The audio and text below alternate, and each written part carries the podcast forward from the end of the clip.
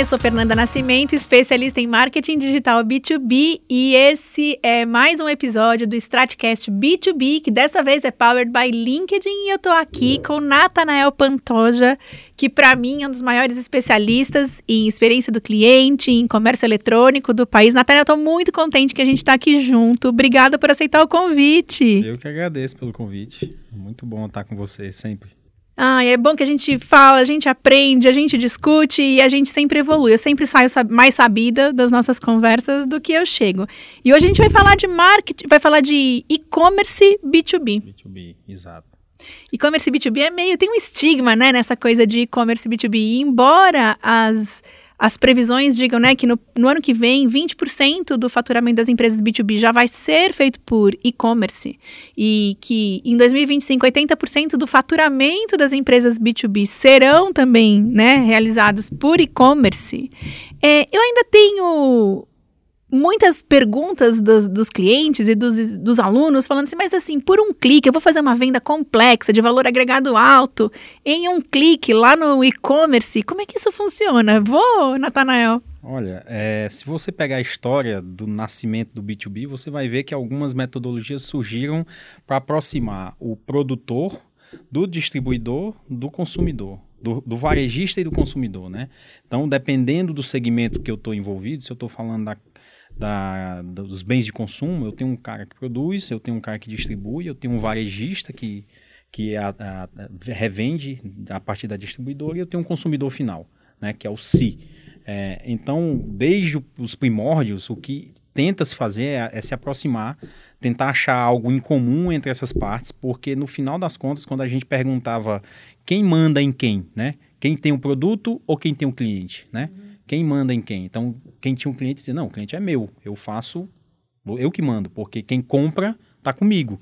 É, mas quem tem um produto sou eu. É, mas se quem compra não tiver comigo, não compra o teu produto. E assim ficava essa briga.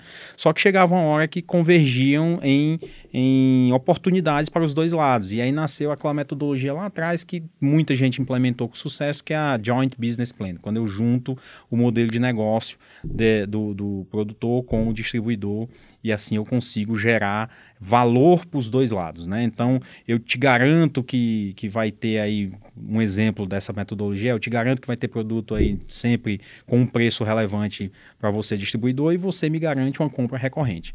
Então, o, o B2B sempre foi regido por isso, volumes, né? Características de venda, preços diferenciados, pre tabelas de preço e tudo mais. É, só que esse produtor, ele nunca se encostou, ele nunca conheceu o cliente dele final. Então, quando a gente fala de comportamento do cliente, a gente, você que é marqueteira sabe, sabe o que, que eu estou falando, tá, os softwares de marketing, todos essas, esses produtos e, e times de marketing, eles tentam prever o quê? O comportamento do cliente final. Exatamente. É. E quem é meu cliente final? Era um BI, que já estava acordado comigo. Já estava, o comportamento dele já estava acordado. Só que com o passar do tempo, percebeu-se, e aí, obviamente, com os problemas que vem surgindo também, a pandemia ajudou bastante a ver isso, né? É, que ter estoque de produto não é bom, né? uhum. né? Existe um livro que foi escrito lá no passado, que é a, a, a, a empresa que aprende, né? A, esqueci o, o, nome do livro agora, mas vou lembrar agora, daqui a pouco. Mas ele mostrava que a capacidade de você prever essas sazonalidades do ano é que dava a expertise para você produzir mais ou produzir menos e não ter um estoque elevado dentro do seu, do seu centro de distribuição. Então, percebeu-se que o, a quantidade de. A, o modelo de compra desse BI começava a parecer mais próximo com o si. E se eu tenho uma granularidade maior de vendas, de compra, né, eu tenho um problema para a fábrica né? Porque a fábrica perde previsibilidade. previsibilidade. Uhum. Então, a, a, o, a junção desses dois mundos aumentou o nível de compra, mas mexe principalmente na, na parte de previsibilidade de, de fábrica, né? No, no, no, pátio fabril lá. Então, eu preciso começar a olhar para novas variáveis que foram embutidas aí dentro do meu processo, novas complicações, né? Então, esse, é, esse processo, essa história do B2B nos leva a quê? Que se aproximar do si é uma realidade que não tinha mais volta. Eles sempre iam chegar próximo do, do modelo de vendas, que é o modelo ideal, que a pessoa chega lá, compra pelo preço que tiver, passa o cartão e vai embora, né? Não, eu ia falar que e, e durante muito tempo a gente viu essa dependência né, da, da indústria é, no, na, na parceria com, com o distribuidor, o que na verdade não tem. Continuamos né, nessa, nesse jogo. Não, não pode ser uma dependência ele tem que ser uma, uma, parceria, uma parceria, efetivamente. Porque eu também consigo chegar mais rápido perto do meu consumidor, Exatamente. mesmo sendo produtor hoje. Então, é muito mais um acordo, né? Hoje um em acordo. dia, é, ok, então nós todos sabemos onde o consumidor está e vamos trabalhar lado a lado, porque antes tinha uma coisa assim, não mexe na minha. Não mexe aqui no meu cercado e eu não mexo no eu seu. Eu de você, você precisa de mim e vamos junto, né?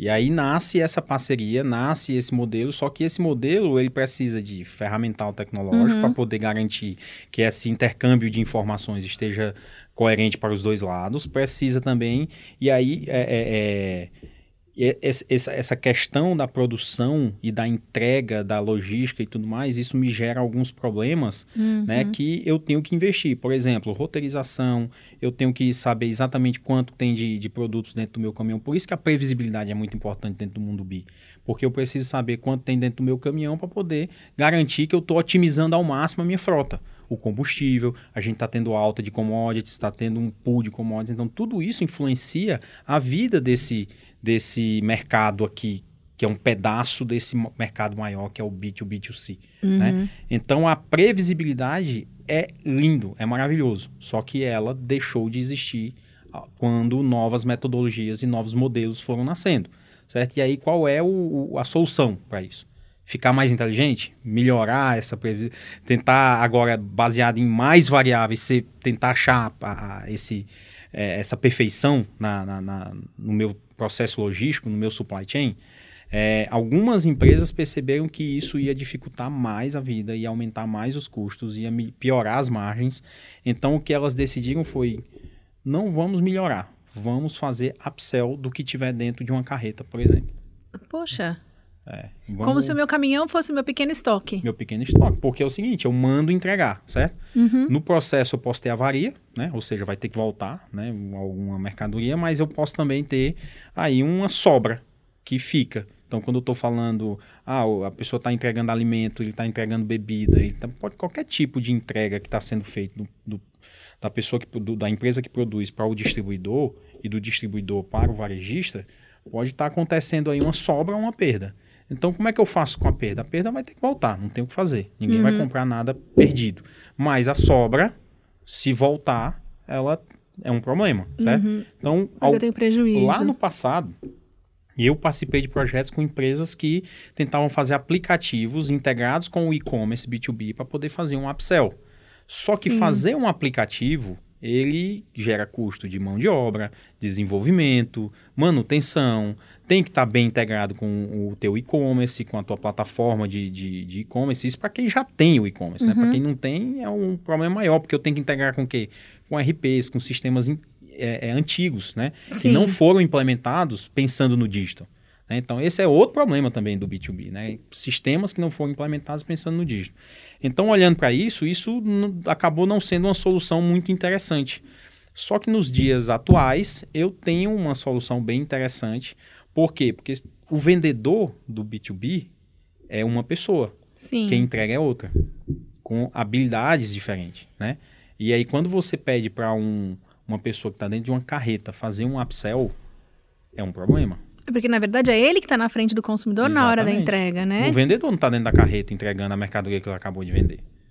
Ou é assim que funciona? Não é, né? Eu uhum. tenho, eu tenho as, os não, grandes tá distribuidores lá. de bebidas. Não tem um vendedor por carreta, uhum. né? O melhor vendedor é o que está na frente do cliente na hora e pode estar tá acontecendo uma sazonalidade que você não previu. Por exemplo, estou entregando um pacote de produtos, de alimento numa região que vai ter uma festa que eu não sabia que ia ter uma festa. E a pessoa lá disse: Nossa, comprei mês passado, dois meses atrás, não previ isso aqui. E agora eu preciso comprar de novo, mas não vai chegar a tempo. O cara diz: Olha, dentro da carreta aqui tem um. Porque eu tenho, um, eu tenho a mais aqui. Você quer? Uhum, eu tenho esse rastreamento. Manda uma mensagem, mensagem faz um upsell em cima da ordem que já está sendo entregue. E isso, em vez de eu buscar uma otimização perfeita para minha carreta, na verdade eu faço é coloca tudo que cabe aí e tenta vender o máximo possível, baseado agora no que eu sei que está acontecendo no mundo externo. Sabe que tem, quando você vai contando pra gente, né, é, todas essas possibilidades de interação, né, e como a gente usa a informação, essa informação que, na verdade, ela é móvel, né? Porque ela, ela acontece em tempo real e, e a gente descobre as oportunidades, a gente descobre os riscos é, enquanto eles estão acontecendo. Tudo isso vai mostrando para mim que quando a gente fala de e-commerce, quando a gente fala de tecnologia de e-commerce, eu vou muito além de um ponto de venda. Exato. Né? Porque muitas, muitas empresas pensam no e-commerce como um novo ponto de venda, como se ele fosse uma loja né? Eu tenho minha rede de lojas físicas e eu tenho agora uma, uma loja virtual. Quando, na verdade, ele é quase que um novo negócio. Né? Porque Exatamente. eu trago possibilidades para dentro do meu negócio que eu não que eu não tenho normalmente numa loja física. É muito mais que isso. Eu devo tudo isso a essa inteligência que está tá por trás da tecnologia, certo, Natanael? Exatamente. E eu te digo mais. Eu vou te dar agora um, um exemplo de um, eu não vou dizer quem é o, o a pessoa que está implementando, mas vou te dar um exemplo. Eu já dei isso para alguns clientes, meus clientes ficaram, ah, eu não tinha pensado nisso. A gente fala muito do BI, do BI, do BI, do BI, e, e aqui está o si, né? Mas lá dentro do si também tem um BI. Vou te dar um exemplo. Ah, vou te dar dois exemplos. Segmento de autom, automobilístico. Bora, a gente adora. E o segundo é o de marketplace. Vou te dar dois exemplos, certo? Tá. Primeiro de, de automobilístico. É, Venda de carro, você acha que até 2030 quem vende carro vai estar tá feliz ou vai estar tá triste? Até 2030? É, tá mais triste do que já foi, né?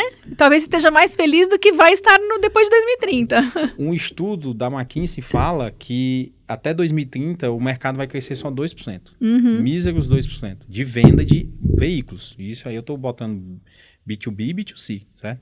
É, o aftermarket, que é o que a gente faz depois que compra um carro, né? Tem que man manter esse carro. É, ele, ele, permanece na crescente que ele já está. Ele não cresce absurdamente, mas ele permanece tendo em vista que eu estou crescendo ali, por mais que eu cresça 2%, eu continuo fazendo manutenção Ainda assim, eu, eu tenho, é, eu tenho só, mercado ainda. Só que é, eu não vou perguntar qual é teu carro, mas quem comprou um Vox é, quem comprou, eu vou dizer o Vox porque eu comprei um Vox, então eu sei que tem lá dentro. Não vou falar dos outros, mas a maioria deve ter agora. Tem o quê? O que é aquele negocinho que a gente pluga no iPhone e no Android, que tem lá no carro? Eu tenho o Android Auto e o uhum. Apple CarPlay, uhum. né? Aquilo não são produtos da Vox, da Ford. Aquilo é um produto da Apple e um produto da do Google, uhum, certo? Do Android. Então, que modelo de negócio é aquele? OIM. Certo? Eu estou fazendo um acordo com a Vox com, sim, com... e colocando um produto meu, meu, lá dentro da, daquele painel, né? E, a, e você está usando aquele produto. Aquilo não saiu de graça para a Vox. Aquilo é um OIM, certo? Uhum. Eu dou um valor agregado àquele produto, alguém está ganhando dinheiro ali. Eu não sei como que o dinheiro é distribuído entre as partes, mas é um OIM. E quando eu olho para a OIM, os chineses são maravilhosos nisso. Eu tenho aquela eu vou agora talvez errar o nome da marca, mas a BID, a BYD, né? É uma marca chinesa. E aí eu tenho algumas tecnologias ou é, não sei se o nome certo seria tecnologia, mas algumas coisas acontecendo no mercado agora que vão mudar este mercado absurdamente. Uma delas é a energia eu vou poder comprar energia como eu compro hoje no celular. Estamos então, aqui torcendo para a abertura do mercado. A abertura do mercado já está acontecendo para as, para as médias e uhum. grandes e para os pequenos, que somos nós, vamos poder comprar energia. Ah, eu quero comprar energia eólica lá no meu Ceará. Você vai comprar, certo? Porque é melhor do que energia é, é, de, de hidrelétrica, né? Então, beleza, decisão sua. A outra é o 5G, uhum. que me dá algo que eu não tenho hoje com a internet que eu tenho no celular, que é latência.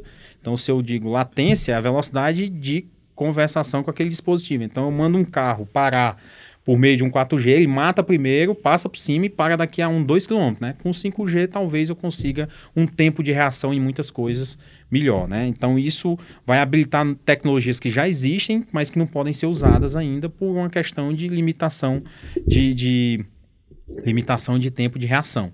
Né? É, então, energia aberta no mercado, 5G. E, o, e quando eu estou dirigindo aqui, ó, qual é a forma mais fácil de interagir com esse painel que tem o Apple? Voz. Voz. Voz. A parte de conversação, Futuro, né? certo? Uhum. Então pensa um, um, chip 5G dentro do, do carro, onde você vai poder, aí abrindo também o um mercado de seguros, que eu sei que também já está sendo trabalhado, eu vou poder comprar um seguro, vou para o Guarujá, em vez de eu comprar um seguro para o meu carro anual, eu compro daqui para o Guarujá naquele, Naquele naquele trecho. Naquele trecho, porque eu tenho um GPS que consegue capturar tudo, toda a informação de trecho.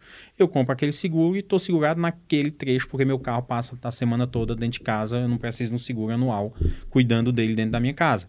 Ah, mas caiu o teto do. Ah, se cair, beleza, entendi. Mas eu tenho essa possibilidade. Então, Uhum. essas, Novas formas, né? essas formas de, de, de, de trabalhar, eu vou poder trazer para dentro do carro não só mais a Apple e o Google, mas eu vou trazer empresas de seguro, eu vou trazer financeiras, porque eu vou ter que transacionar, eu vou trazer pedaços de negócio que hoje a gente já conhece muito bem para dentro do carro. Aqui, no, aqui já tem empresas de, de, de pedágio que já estão saindo dentro do próprio carro, né? ou seja, Sim. OIM. Então, o mercado que mais cresce até 2030 dentro do mundo automobilístico é o, o que eles chamam de re- é, serviços, é, receita recorrente de serviço, Uhum. certo? Que é acima do aftermarket. Então, tem a venda do carro, o aftermarket e o E receita recorrente. serviços. E quem vai vender essa receita recorrente são as empresas, que são, B2, são BIS, que são empresas que compram frotas e alugam. Porque você não vai mais comprar um carro, você vai alugar um carro que é muito mais vantajoso do que você comprar o carro, porque você vai ter todos aqueles benefícios atrelados num aluguel só. Você Uhum. vai usar o benefício do carro, daqui a três anos você troca. Ou seja, tem um decisor ali que vai, vai fazer essa decisão para muita gente, Pra né? Para muitos usuários ao mesmo tempo. E aí tem aí uma- um movimento no mercado para ver como é que isso vai ficar, mas isso é fato, não volta mais. Então quem é do mundo automobilístico já tem que estar olhando para esse, esse, esse mundo aí, porque o si, que é o que compra o carro no final, teoricamente, é o que compra, né? Mas eu tenho aí as empresas como o Acalise, entre outros, que, que, que, que tem frota.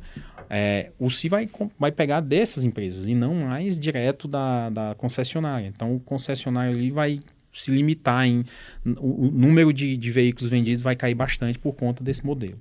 E aí esse decisor, né, essa empresa B aqui, que vai comprar então do produtor, do ou do, de quem oferece o serviço, do, de quem é o, o, prestador de serviço máximo, ele vai fazer isso através de ferramentas de Isso. compras digitais. Exatamente. Para eu habilitar esse modelo de OEM, eu preciso não, não só APIs, eu preciso de um modelo de e-commerce diferente. Hoje, aí eu, eu falo, aí eu volto, eu chego lá no marketplace, né? Eu tenho o modelo do e-commerce padrão, que é aquele site que você entra, clica e compra, né? Tem o segundo modelo, que é o aplicativo, que a gente gosta Uhum. mais. Hoje, mais de 50 e poucos por cento vem de aplicativo nativo e o resto vem de e-commerce é, web, né? de- desktop. O terceiro modelo é um modelo que está se falando bastante agora, que é o Headless Commerce. Né? O Headless Commerce é uma estratégia onde eu tenho a minha plataforma de e-commerce aqui embaixo, mas eu tenho, por alguns motivos, algumas features na minha plataforma que não são melhores, não são as melhores do mercado. Por exemplo, a minha busca, por mais que ela seja boa, ela não é igual uma Rich Relevance. Ah, estou dando um exemplo aqui. A minha busca, eu sei lá, eu tenho um motor de inteligência artificial no mercado que é mais interessante do que o motor de inteligência que vem dentro do meu commerce. Então eu queria, para eu concorrer com os grandes players, eu queria pegar esses caras e plugar no meu storefront. Certo? Então é uma estratégia mais cara, porque você vai ter novos contratos tecnológicos aqui plugados no seu storefront, mas para isso, essa sua arquitetura de e-commerce tem que permitir que você consiga usar microserviços, que a gente chama desse e-commerce, e plugando numa arquitetura, o seu front vai ser um front desplugado do seu e-commerce, né? A cabeça dele, que é o storefront, vai Uhum. ser desplugado. Por isso que o nome é headless. E a gente pode usar o melhor de todo mundo. Você tem uma colaboração aí que ela é favorável para quem é o produtor, tem uma, uma, é, uma integração que ela é favorável para quem está vendendo e para quem está comprando também, Exato. porque a gente consegue oferecer o melhor de todo E mundo. qual é a estratégia do headless? É aumentar o nível de transação. Para isso, eu preciso ser extremamente escalável, eu preciso ter uma série de características. Só que, para eu poder, isso eu estou agregando novos componentes técnicos para eu aumentar a capacidade, a inteligência, as taxas de conversão do meu e-commerce. Por isso que eu tenho que ter escala absurda. Né? Ele é mais caro, mas eu ganho na escala. Ou seja, quanto mais eu vendo, minha margem diminui um pouco, mas eu ganho na Mas eu escala. ganho na escala. Só que, para eu entrar nesse mundo que eu acabei de falar do, do, do carro, eu não vou pegar meu e-commerce e jogar dentro do painel do carro do cara. Não funciona assim. Ele vai querer passar lá dentro o carrinho de compras. Ele quer montar um carrinho de compras que não dependa do meu catálogo. Vão Uhum. ter produtos de terceiros ali que não estão no meu catálogo, mas ele precisa jogar dentro do meu carrinho de compras. Então existe uma quarta estratégia que está muito forte agora no mercado, que é o Composable Commerce, que é compor essa, esse cara, para eu poder compor, eu preciso ter componentes que sejam desacoplados da minha plataforma de e-commerce, permitam desacoplar, e aí eu consigo usar, por exemplo, você entrou no seu carro, ligou o seu carro, eu quero criar um, um, um login no meu e-commerce. Eu quero já deixar você logado no meu e-commerce. Eu preciso ter um serviço de autenticação do seu uhum. e-commerce desacoplado do e-commerce. Porque se depender de toda a sua plataforma, isso não vai rodar dentro de um dispositivo desse tamanho. O computador de bordo de um carro é muito pequeno. E outro está dependendo do celular. Então vai ter um aplicativo que está suprindo também algumas coisas ali. Então você está descentralizando o processamento da, daquela tecnologia. Você está levando um pedaço do processamento para o celular, um pedaço do processamento do computador do carro, um pedaço do processamento está rodando no back-end lá da sua aplicação, e assim vai. Então eu preciso que a minha estratégia tecnológica, quando eu penso no futuro, onde eu quero, que jogo eu quero jogar lá na frente, eu tenho que olhar para o meu parque tecnológico e dizer, tenho capacidade tecnológica para chegar lá? Não, não tenho. Então eu preciso ou ajustar ou ficar quieto no meu canto aqui, porque não, não vai dar para chegar lá. Esse é um ponto, né? E aí, esse mercado de, de OEM, ele está muito próximo ao mercado de marketplace. Por uhum. quê? Porque eu estou vendendo produtos de terceiro dentro de um, de um ecossistema que não é meu, certo? Quando eu falo de marketplace, eu também, por, por mais que quando a gente fala de marketplace, a gente discute muito o marketplace do, do C, né? Eu tenho um marketplace do B também, né? E como isso funciona? Eu vou dar um exemplo. Tem um grande marketplace que ele todo todo e-commerce tem um processo chamado logística reversa. Se o Sim. produto você tem uma semana para devolver. Se eu devolvo um produto, seja um P ou 3P, esse produto pode chegar variado. Eu tenho que avaliar se esse produto chegou avariado. Nos Estados Unidos, eu já tenho um processo muito comum que a gente que vai lá no quando viaja, né, faz aquelas compra o produto mais barato, aquele notebook o refurbished, né? Que é o famoso produto que avariou, o cara foi lá, consertou, consertou e vendeu e... mais barato. Uhum. Né? Esses são os produtos. No Brasil, você não escuta produto refurbished. Isso vai começar a nascer aqui no Brasil. Por quê? Porque a logística reversa ela é um problema dentro do e-commerce e ela onera muito a margem, certo? Então, o que é que as empresas estão pensando agora em fazer? Elas pegam esses produtos, avaliam e categorizam. Esse produto pode ser vendido de novo como novo, porque voltou novo. Esse produto não é não. mais novo, vai ter que ser vendido como velho, ou esse produto é avariado, eu vou ter que vender como refurbished. O que eles estão fazendo é jogando isso dentro do marketplace B2B Caramba. e vendendo para os próprios sellers. E aí o seller, decide qual é. E revende uhum. dentro da própria plataforma de Decide se ele vai, vai arrumar, se ele vai consertar, Não, se ele já, vai... já tem todo o processo, ele só diz assim, olha, eu vou te vender por um preço mais barato, esse produto foi, voltou, te vendo por um preço mais barato, faço um leilão, faço... Um, enfim, tem uma série, tem uma série, esse modelo está tá sendo está se modificando dia a dia. E aí esse próprio seller que já vende dentro da tua plataforma, compra o teu produto que voltou e revende lá dentro. Natanael, tudo que você traz, assim, vai, eu fico aqui falando assim, meu Deus, né? Tô, tô precisando estudar mais sobre e-commerce, porque a gente está lá na frente. E eu acho que você tem uma experiência nesse B2B, que ele é quase que ele parte integrante desse universo, do universo do e-commerce B2C, que é muito forte. Essa sua visão do B2B no meio do processo do B2C, que está lá na cadeia de distribuição, que está na cadeia de abastecimento, né? Quando eu uhum. compro é, quando eu compro de um fornecedor ou quando eu vendo para o meu distribuidor, isso tudo é muito forte. Quando a gente fala de empresas B2B, vai raiz, aquela que está sempre. O produto principal dela é vender para uma outra empresa e a outra empresa é o usuário final. Né? Então, tem alguém na empresa que tem um poder de decisão e que vai usar. Pode ser uma, um maquinário, pode ser um sistema de tecnologia.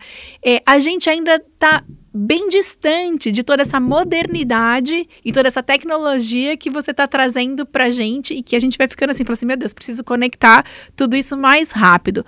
Como que funciona nesse B2B tradicional todo, toda essa. Não é, é too much, né? Ou não? Quais são os padrões quando a gente está falando, então, da empresa que vende um maquinário para a indústria, da empresa que vende o sistema de tecnologia, ia falar de um sistema de RP, pronto, falei, né? Como é que isso funciona? Eu consigo também vender tudo isso num, num e-commerce? Consegue, a gente vende.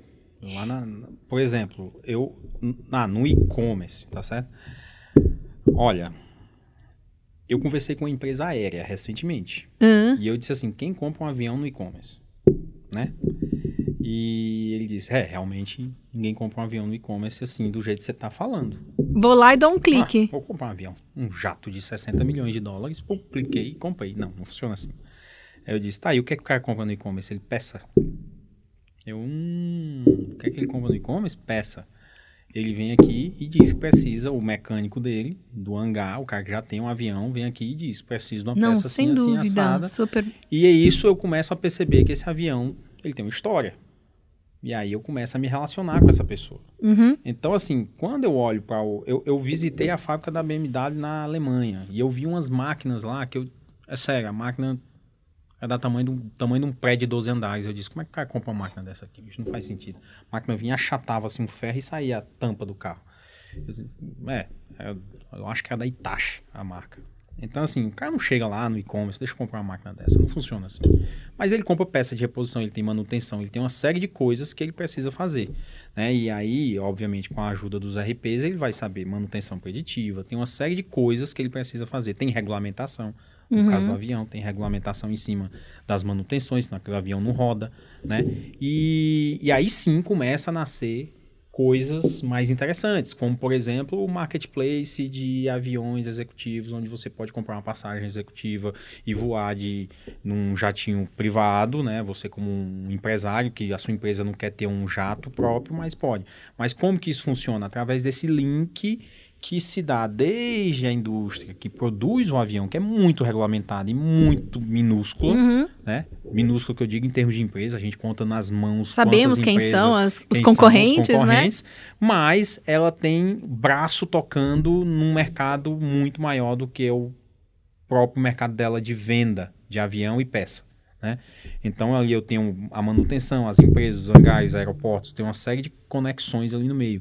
E aí sim eu vejo o e-commerce, o digital muito forte ali em cima.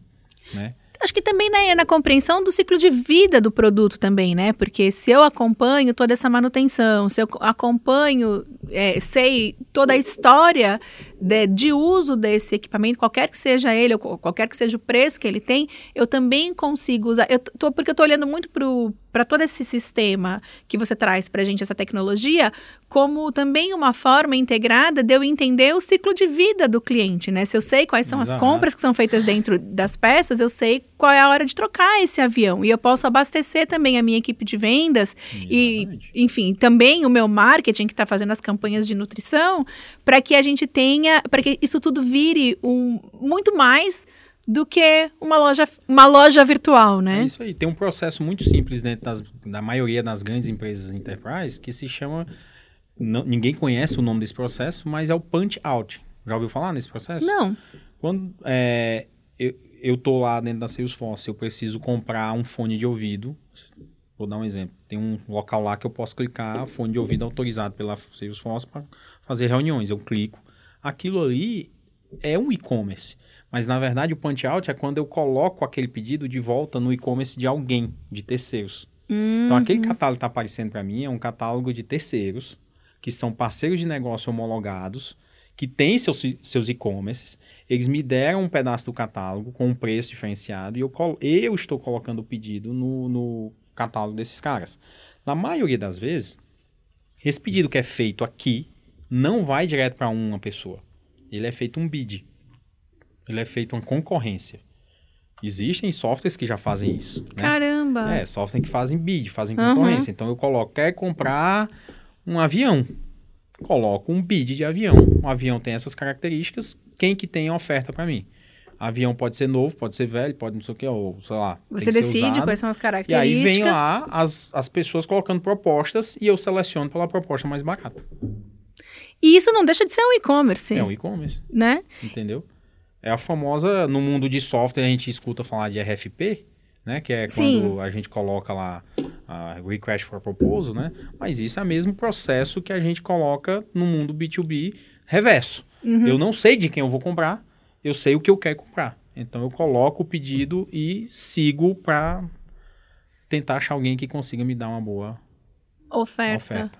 Isso é muito legal da gente escutar, porque quando a gente pensa em e-commerce, quando a gente vê os números, por exemplo, no ano passado, nos Estados Unidos, a- o ticket médio de e-commerce B2B foi de 500 mil dólares. Aí a gente fala assim, mas como? Quem foi o doido que foi lá e clicou? E a gente deixa de entender, então, que o e-commerce é muito mais do que uma loja, de novo, né? Com os produtinhos e as ofertas. Então, eu tenho, eu tenho uma cultura digital por trás do e-commerce que me amarra do começo ao fim. E a gente volta para a experiência do Não, cliente também, dou- né? Eu te dou um exemplo. Vamos falar de commodity. Commodity, commodity é um negócio que você não tem controle sobre, Não. sobre a produção. Gás natural, não sei quanto eu vou produzir de gás, de eh, metal, né, aço, quanto que eu vou produzir, de metal, depende do minério que chegou para mim. Senão, então quem compra commodity, ele só tem interesse em uma única coisa, que aquele produto que foi produzido esteja no estoque dele e não do concorrente dele. Sim. Então, quem compra aço, por exemplo, chega lá e coloca uma cotação, ele não coloca um pedido. Porque ele não sabe quanto que aquela empresa vai ter para vender para ele. E aí a cotação vira um pedido depois que a empresa diz, eu tenho tanto para te vender. E aí ele aceita ou não, certo? Eu tenho isso aqui, quer? Pode ser mais, pode ser menos. Ele diz, aceito, só quero saber de uma coisa, quando chega no meu estoque. Por quê? Por que, que a gente está com problemas de produção hoje? Porque a gente tem um problema de chip, né? Produção de chip. Então, assim, com, porque Aliás, né, depende o de quê? assunto depende, do primeiro Q, né? do primeiro H, na verdade. Depende dos commodities, depende de uma série de coisas que não estão ah, muito no controle da, da, da gente, né? Então, é, é, quando eu falo de commodity, quem compra via e-commerce, e eu te digo um monte de gente que poderia comprar via e-commerce, eu conheço alguns clientes nossos na própria Salesforce que tem B2B de metal, de aço, Uhum. né? E que já funciona muito bem na Alemanha, nos Estados Unidos, aqui no Brasil. É, esses caras só querem tudo que tu produzir. Se tu produziu, manda para mim que eu quero, certo? É, e por quê? Porque eu sei que se eu não pegar, alguém vai pegar e eu não vou produzir. Quem compra aço, ou é vergalhão para obra, senão a obra fica parada, a obra parada é um custo muito alto, é para Uhum. produzir alguma peça, enfim, experimenta ficar sem produzir, né? E assim vai. Uau. Uau, A gente tem muitas possibilidades, né? É, você já falou aqui pra gente do marketplace e o marketplace, embora a gente tenha, você tenha trazido pra gente novas configurações dele, ele ainda é uma maneira boa, por exemplo, é, de eu testar a minha experiência dentro do, do mundo das vendas virtuais. Eu vou falar pra você que eu não acredito muito que quem tem um e-commerce não precisa de um ar- marketplace, né? A gente já sabe que quem tem um e-commerce também precisa do marketplace, porque afinal de contas o marketplace é uma decisão do consumidor. Se o consumidor quer consumir dentro daquele marketplace, eu preciso me adaptar, né? Mas de toda forma, é um bom teste para começar? Se eu, eu não tenho, hoje eu não vendo no e-commerce, não quero fazer um investimento, ir para o marketplace é uma alternativa interessante, inteligente? É, se você é um B2B, você não não vai para o marketplace de B2C na maioria das vezes. Sim. Depende muito da linha de produto que você tem. Às vezes a gente está vendo muito B2B tentando entrar no C, né? Só que qual é o risco disso? Você é, é, canibalizar o seu próprio mercado. né? Uhum. Você vai concorrer com o seu, Com seu cliente, distribuidor, e- certo? Então, enfim. você pode ter um problema sério nisso.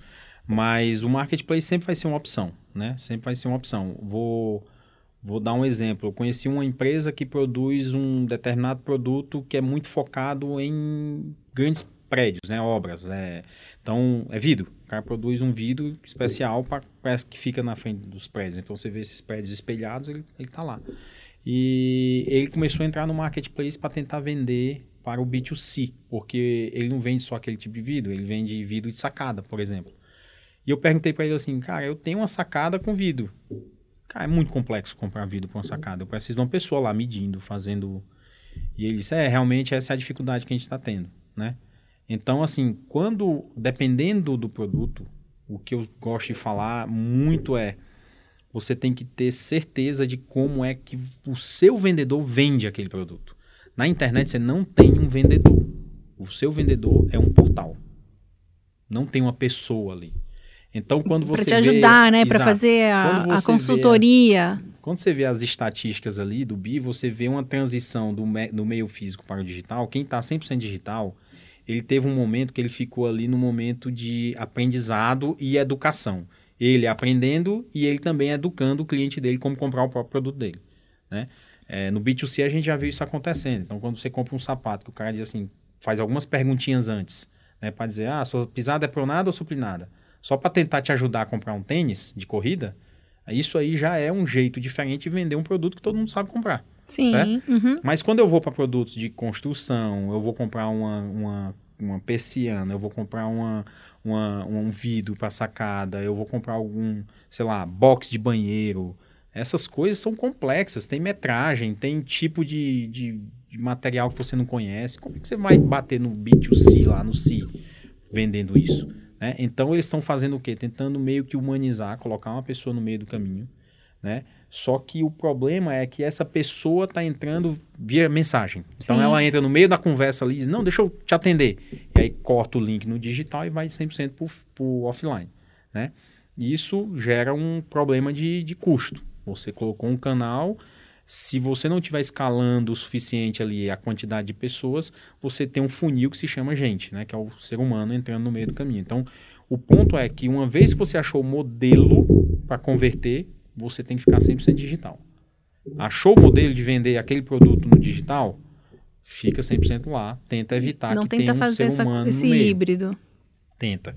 Então, esse período do híbrido é, não é para você ganhar escala, é para você aprender e você educar. Depois que você aprendeu e você educou, aí você ganha escala. Muita gente, quando entra no digital, o business case dele está focando na escala. Uhum. E aí ele quebra as pernas porque ele não, não atinge Não consegue. o, o financeiro que ele queria. E aí ele diz, oh, não, fracassado, a minha tese fracassou. É, fracassou porque você vende um produto que só você sabe vender ele. Ninguém no planeta sabe vender esse negócio. E aí, como é que você escala esse negócio? E a gente tem, né? Quando a gente fala de B2B, é, a gente tem vendas muito consultivas, né? A gente tem especificidades, assim, que elas são, que elas são muito particulares, né? Negócio a negócio. Até porque quem está comprando também tem um problema que é muito particular e que eu preciso muitas vezes personalizar, customizar a minha solução para que esse cliente Isso. seja bem atendido. Eu posso falar que dessa forma, né, se eu não consigo ser, que eu tenho, eu tenho possibilidades no e-commerce, mas eu também tenho riscos, né, em, em, querer a minha operação absolutamente digital, tenho barreiras para ela ter absolutamente digital, embora isso um, uma hora, né, a gente sabe que isso vai ser possível. Eu posso então falar que o híbrido, o híbrido veio para ficar. Eu pode ser que eu não tenha alternativa de não ter uma mescla entre virtual e físico? Pode, total. Tem produtos que eu não. Hoje, posso estar limitado ao meu pensamento aqui, mas eu não vejo ainda como esse produto vai ser vendido 100% digital, por um motivo muito simples: regulamentação. Sim, Tem ainda também... produtos que não podem ser vendidos 100% digital por uma questão de regulamentação. Esse é um ponto. O outro é, será que o cliente quer, o, o, a empresa quer que aquele produto seja vendido 100% digital?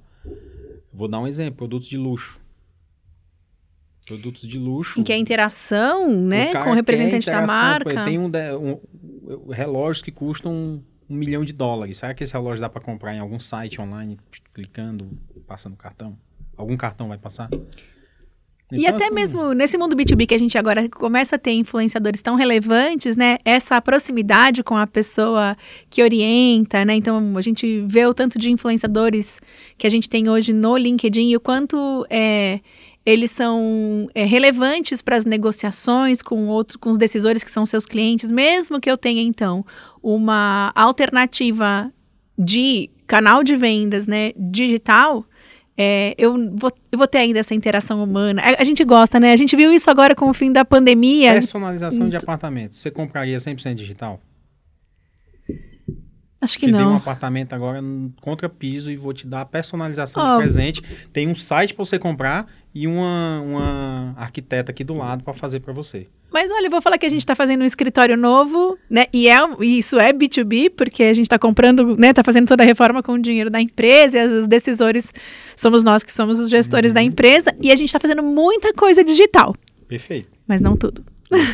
Tem um detalhezinho ali. Agora, uma coisa que eu ouvi muito durante muito tempo, que ninguém nunca não vai acontecer a venda do carro ser 100% digital. Poxa. Eu não tenho dúvida nenhuma que ela vai ser 100% digital.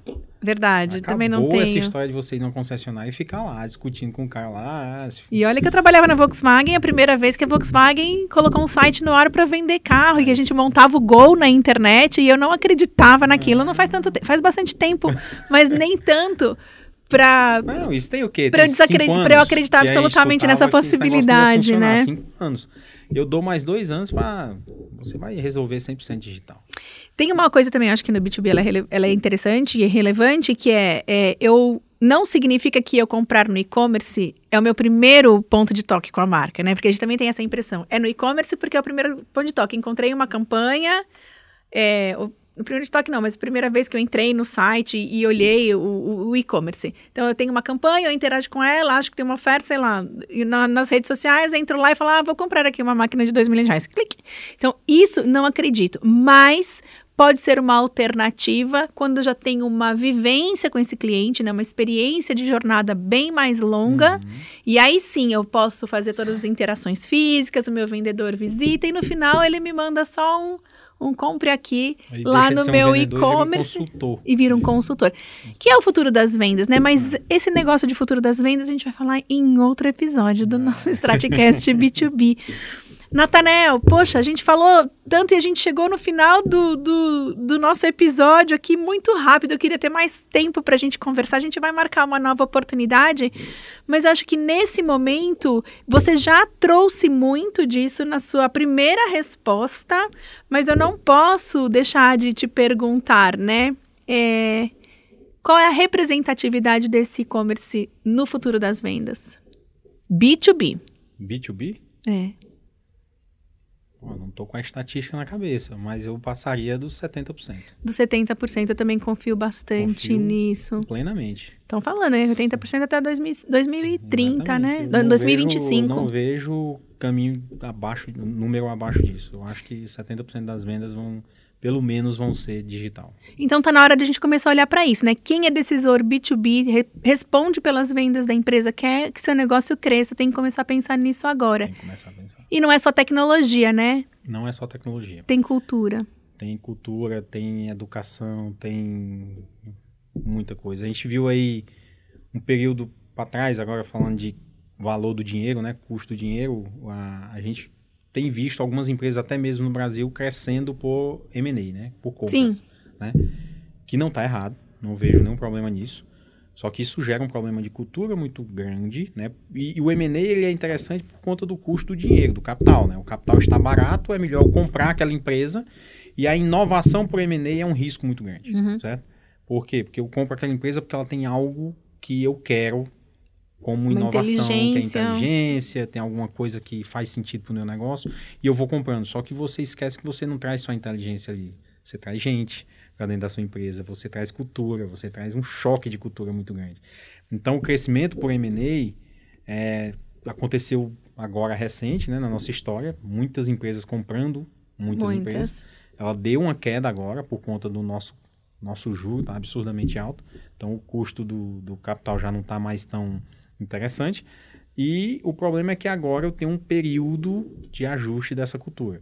Então não é só ter tecnologia, mas eu preciso conectar essa tecnologia ao que já tem dentro de casa. Eu preciso fazer com que as pessoas queiram se alinhar com a cultura do que já tinha dentro de casa. E isso vai me gerar novos problemas. Então, é, Novos Enfim, problemas e novas oportunidades. E novas oportunidades, com certeza. Mas é, é, o, é o é o custo de, de seguir por essa estratégia que não é errada, certo? Uhum. Ela só tem seus prós e contras aí. E o contra que eu vejo dessa estratégia é exatamente o ponto da, do choque de cultura, porque o segredo do sucesso é a cultura, né?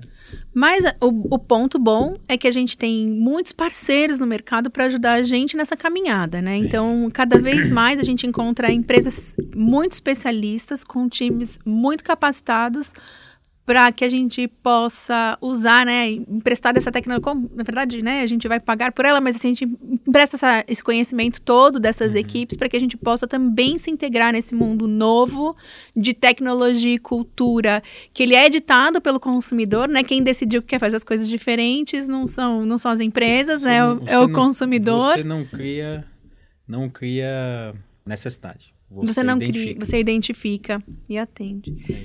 Ó, oh, para quem está escutando a gente, eu queria falar que queria fazer um convite para você seguir o Natanael Pantoja no LinkedIn, porque ele tem uma produção de conteúdo muito interessante, aprendo bastante com tudo que ele publica. Queria te agradecer demais, Natanael, por vir aqui. Eu acho que você é um dos profissionais que tem a melhor experiência é, com todo esse mundo digital. Já falei isso é, aqui no Brasil e também na América Latina. Eu acho um privilégio a gente poder ir tão longe, tão para frente com, com você, no seu conhecimento.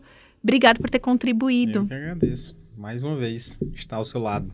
Que bom. Seguimos juntos. Seguimos Teremos juntos. novas oportunidades. Se Deus quiser. Para você que está com a gente, escutando, assistindo, super obrigada. A gente se encontra logo mais em novos episódios. Até mais.